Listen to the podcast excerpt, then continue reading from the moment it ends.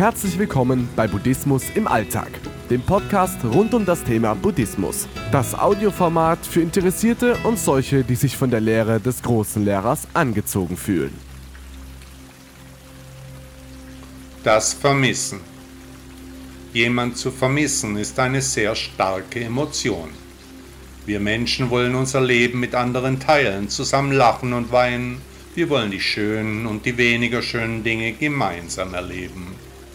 Ein Telefonat ersetzt keine liebevolle Umarmung, eine Nachricht entschädigt nicht für einen Kuss.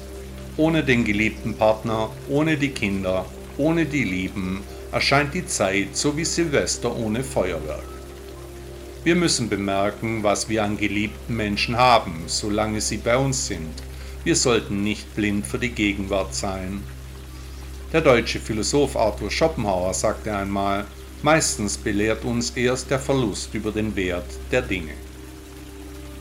Und der US-amerikanische Schauspieler Johnny Depp sagte, du kannst deine Augen schließen, wenn du etwas nicht sehen willst, aber du kannst nicht dein Herz verschließen, wenn du etwas nicht fühlen willst.